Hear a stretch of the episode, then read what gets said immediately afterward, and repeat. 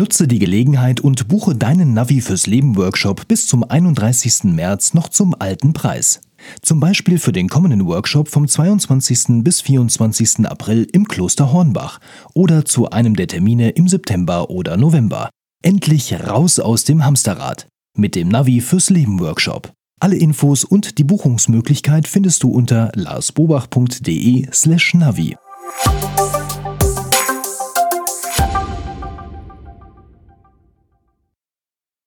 Hallo und herzlich willkommen zu Fraglas. Wir geben Orientierung im digitalen Dschungel, sodass wieder mehr Zeit für die wirklich wichtigen Dinge im Leben bleibt. Mein Name ist Wolfgang Schüttler und ich stehe auch heute wieder hier zusammen mit Lars Bobach. Hallo Lars. Hallo Wolfgang. Ja, es ist schon wieder soweit. Wir sind hier, ihr seid auch mit dabei. Das heißt, eure Fragen sind wieder dran, die ihr uns fleißig geschickt habt unter fraglas.larsbobach.de per E-Mail oder mit dem Hashtag Fraglas in den YouTube-Kommentaren. Und neben Fragen natürlich auch gerne Feedback und Rückmeldung zu den vergangenen Themen. Und Lars, heute haben wir zwei Rückmeldungen dabei. Sehr schön.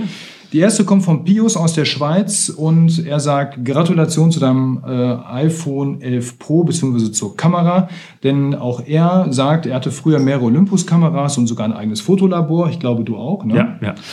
Als Student. Also ja, ist ja auch schon ein paar Tage her, ne? Paar Tage, ja. Genau. Nach dem Verkauf von dem ganzen Kram hat er sich das Fotografieren oder ist ihm das Fotografieren so ein bisschen aus den Augen verloren gegangen. Mhm.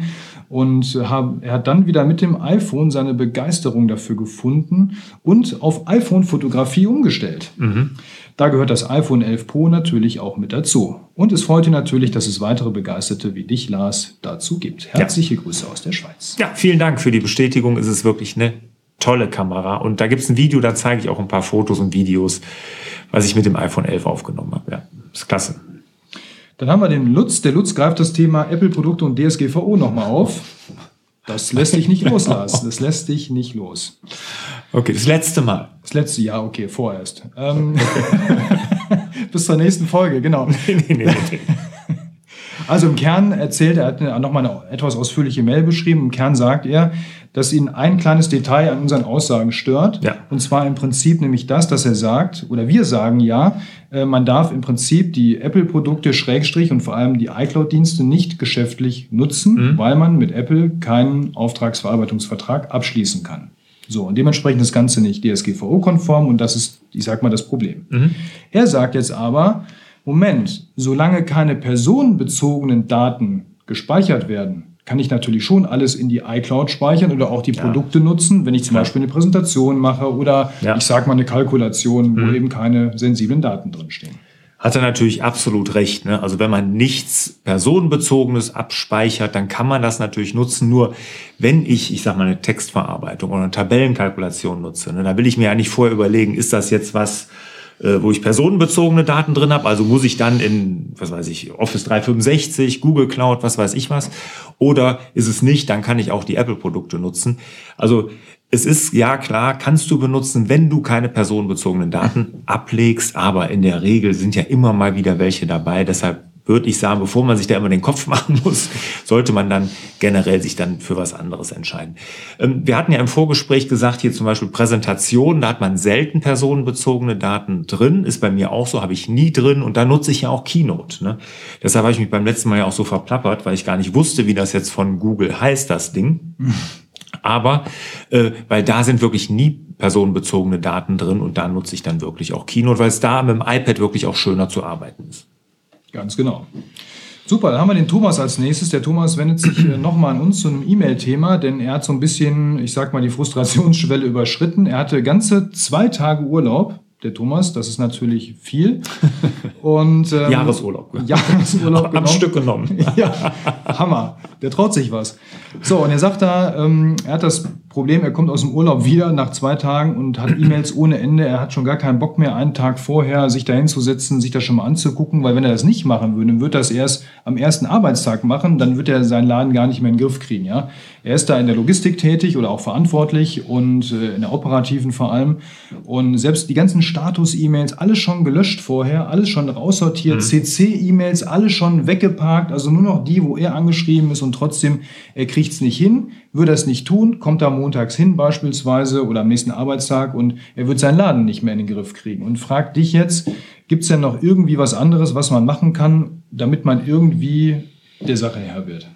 Ja, also ähm, ich sag mal so, es gibt die radikale Lösung und Thomas, ich glaube, die würde ich dir sogar, wenn ich das jetzt höre, am Anfang mal raten. Ne? Wenn ich höre hier, ich glaube 200 E-Mail waren es, hattest mhm. du mir, hat man ja, glaube ich jetzt nicht erwähnt, 200 E-Mails nach zwei Tagen trotz aller Filter und so, die noch übrig bleiben, und das kriegt man ja an einem normalen Arbeitstag, wenn dann auch das ganze Tagesgeschäft ja noch da ist, neben ja gar nicht geschafft. Zusätzlich äh, würde ich dir einfach zu einer radikalen Lösung raten. Und zwar meinen Autoresponder während der äh, Urlaubszeit so einzurichten, dass du sagst, vielen Dank für Ihre E-Mail ich befinde mich im Urlaub. Alle E-Mails in der Zeit, während ich mich im Urlaub befinde, werden nicht gelesen, nicht bearbeitet und gelöscht. Bitte, ich komme an dem und dem Termin wieder.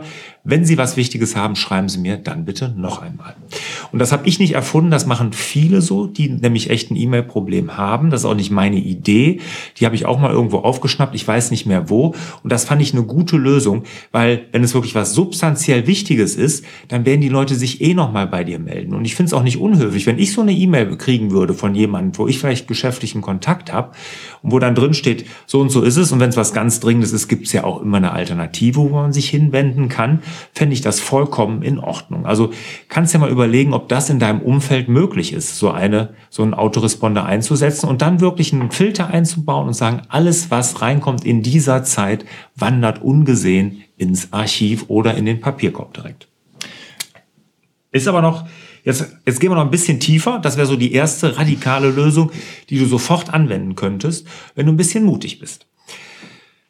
Tiefergehend würde ich sagen, vielleicht mal darüber nachdenken, ob die Kommunikationskultur bei euch im Unternehmen dann vielleicht angepasst werden muss. Ich bin ja ein großer Freund davon, dass man interne E-Mails verbietet oder andere Tools dafür nutzt. Und du hast jetzt leider nicht geschrieben, ob es nur, ob es hauptsächlich interne E-Mails sind oder ob es hauptsächlich externe E-Mails sind. Aber man kann ja viele Tools nutzen, um E-Mails zu unterbinden oder äh, Alternativen dazu nutzen und sowas. Und das wäre vielleicht nochmal ein Thema, wo man drüber nachdenken sollte. Ich wollte noch ein bisschen was ergänzen, weil ich kann den Schmerz vom Thomas ein bisschen nachvollziehen, weil ich war vorher in einer ähnlichen oder in der gleichen Branche quasi tätig, nur wir haben Eisenbahn gespielt da an der Stelle und ich war auch mal verantwortlich für so einen Bereich.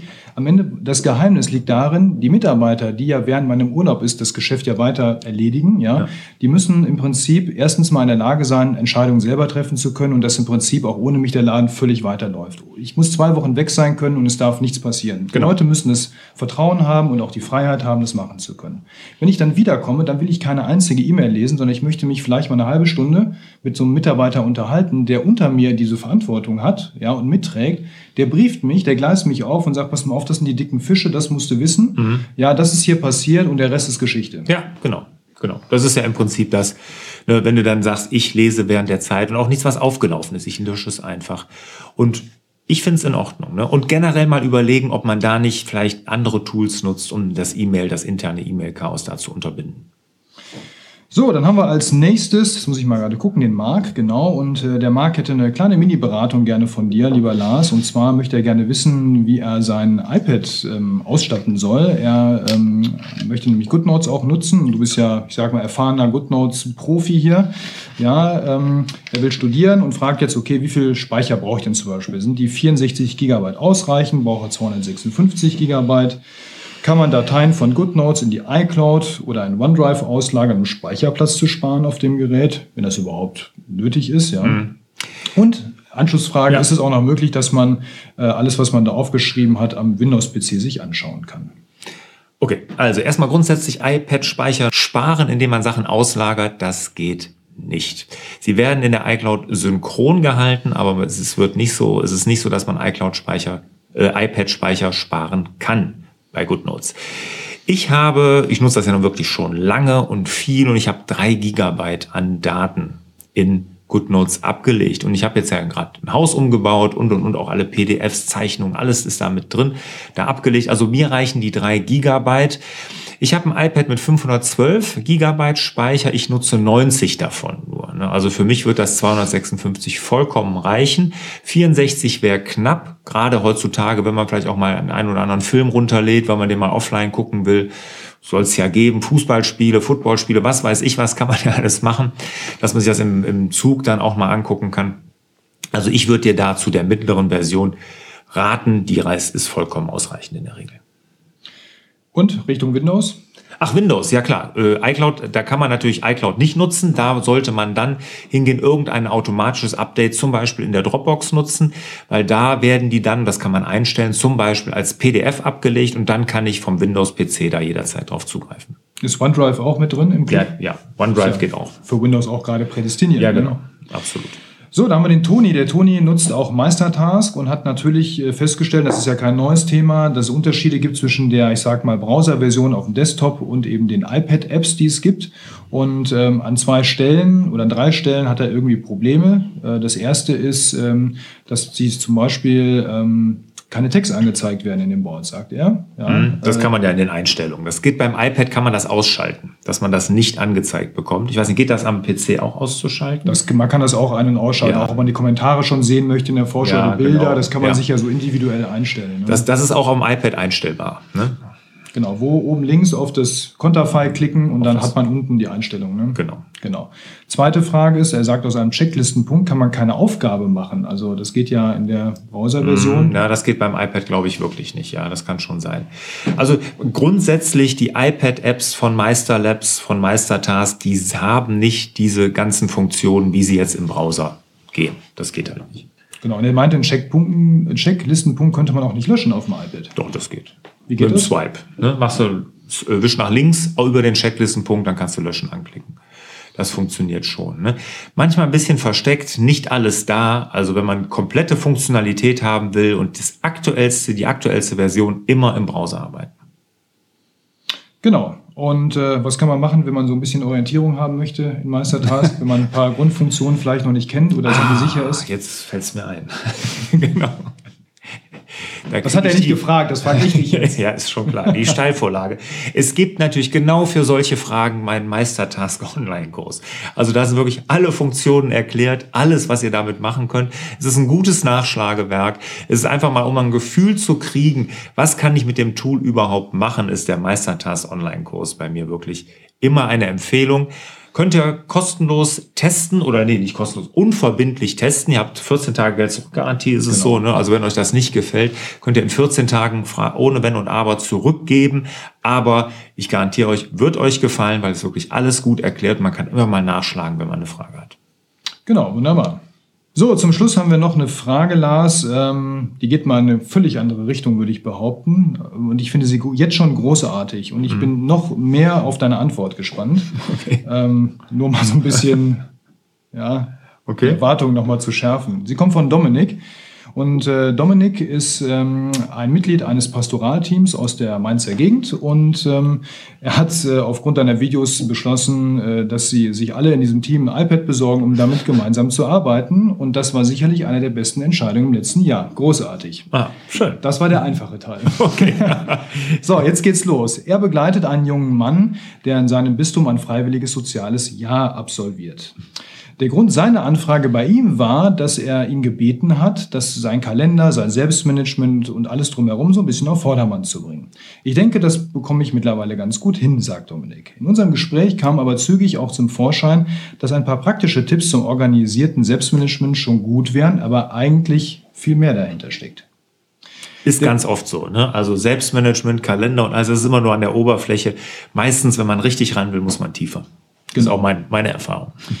Jetzt geht's los. Ähm, bei dem jungen Mann, um den es ja hier letztendlich geht, äh, gibt es einfach den Verlust eines Elternteils zu beklagen. Er selber ist, hat einen unheimlich hohen kreativen Drang, sehr viele Interessen und sogar jetzt schon mit 17 Jahren eine eigene Werbefilmagentur. Also wirklich ein junger, dynamischer Typ, ja, Klasse. der da mhm. wirklich richtig Energie hat und einfach Unterstützung, denke ich mal, auf allen Ebenen irgendwie braucht. Meine konkrete Frage, praktische Tipps zum Selbstmanagement sind ja das eine, aber im Grunde ist das ja auch nur ein Baustein einem großen Lebensgefüge. Wo fange ich mit einem Menschen am besten an? Bei seinen persönlichen Zielen, bei seiner familiären Vergangenheit, bei seinem momentanen Lebensalltag oder blende ich das auch aus und gehe nur an die Organisation ran.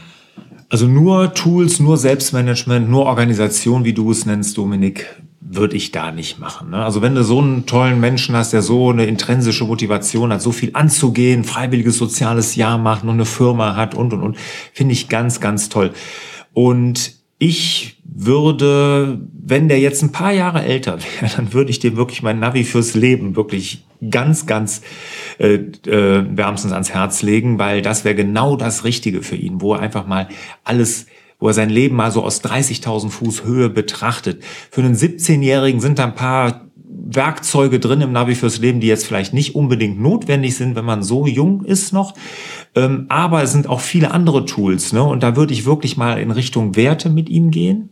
Das finde ich ganz, ganz wichtig, dass er sich das einmal klar macht. Und ich würde mir wirklich mit Zielen ein Lebensziel überlegen. Ne? Dass er sich einfach mal auf eine Traumreise begibt, wo er in 20 oder 30 Jahren vielleicht hin möchte. Ne? Was möchte er da in seinem Leben erreicht haben? Und das würde für so einen so einen jungen Menschen mit 17 Jahren, glaube ich, als Framework, ne, also Werte und das große Ziel, die Vision, diese Traumreise, das dürfte da ausreichen, um so ein bisschen dann Halt zu geben, so eine Struktur, eine Leitplanke, so dass er loslegen kann und dass er auf dem Weg sich alles ändern wird. Das ist ganz klar und das ist auch normal und das ist auch gut so. Ne, das muss man auch akzeptieren, das muss man ihm auch klar machen, dass er sich das, dass er das akzeptieren muss, dass es sich ändert. Er gießt es jetzt da nicht ne, in, in Bronze und sagt, das ist es jetzt und da ändert sich nichts mehr dran. Es wird sich ändern und das ist gut so. Aber das Wichtige ist, dass er diese Vision einmal mal hat, mit den Werten als Leitplanke und dass es sich auf den Weg macht. Und dann werden sich ganz, ganz viele tolle Dinge ergeben. Wunderbar. Ähm, Dominik, Feedback im Nachgang würden wir uns sehr freuen, ja, ähm, wie das jetzt bei dir angekommen ist und wir würden das hier gerne noch mal so ein bisschen verfolgen auch. Also melde dich da gerne noch mal. Spannendes Thema, wie ich finde und ich glaube, da habt ihr wirklich einen ganz, ganz tollen jungen Mann bei euch ähm, und ich kann mir das so richtig vorstellen ähm, und ich ja, wünsche euch dass das im Besonderen natürlich gelingt und dass ihm das gelingt. Und was wünschen wir allen anderen, lieber Lars, zum Ende der Sendung? Ja, natürlich wieder mehr Zeit für die wirklich wichtigen Dinge, aber ich würde gerne noch mal da anknüpfen, weil ja. genau das hätte ich nämlich wirklich auch total gerne. Ne? Was, was passiert mit dem jungen Menschen? Gib uns mal Feedback, wie du mit ihm da klargekommen bist, was ihr zusammen macht. Das würde mich mal wirklich interessieren. Und vielleicht kann ich euch helfen, würde mich freuen. Schreibt dann einfach oder melde dich dann einfach mal. So, jetzt hänge ich noch einen dran. Wenn ihr schreiben wollt, fraglas.larsbobach.de oder Hashtag fraglas in den YouTube-Kommentaren. Und jetzt wiederholen wir uns nochmal gerne an der Stelle. Wieder mehr Zeit für die wirklich wichtigen Dinge im Leben. Ciao. Tschüss.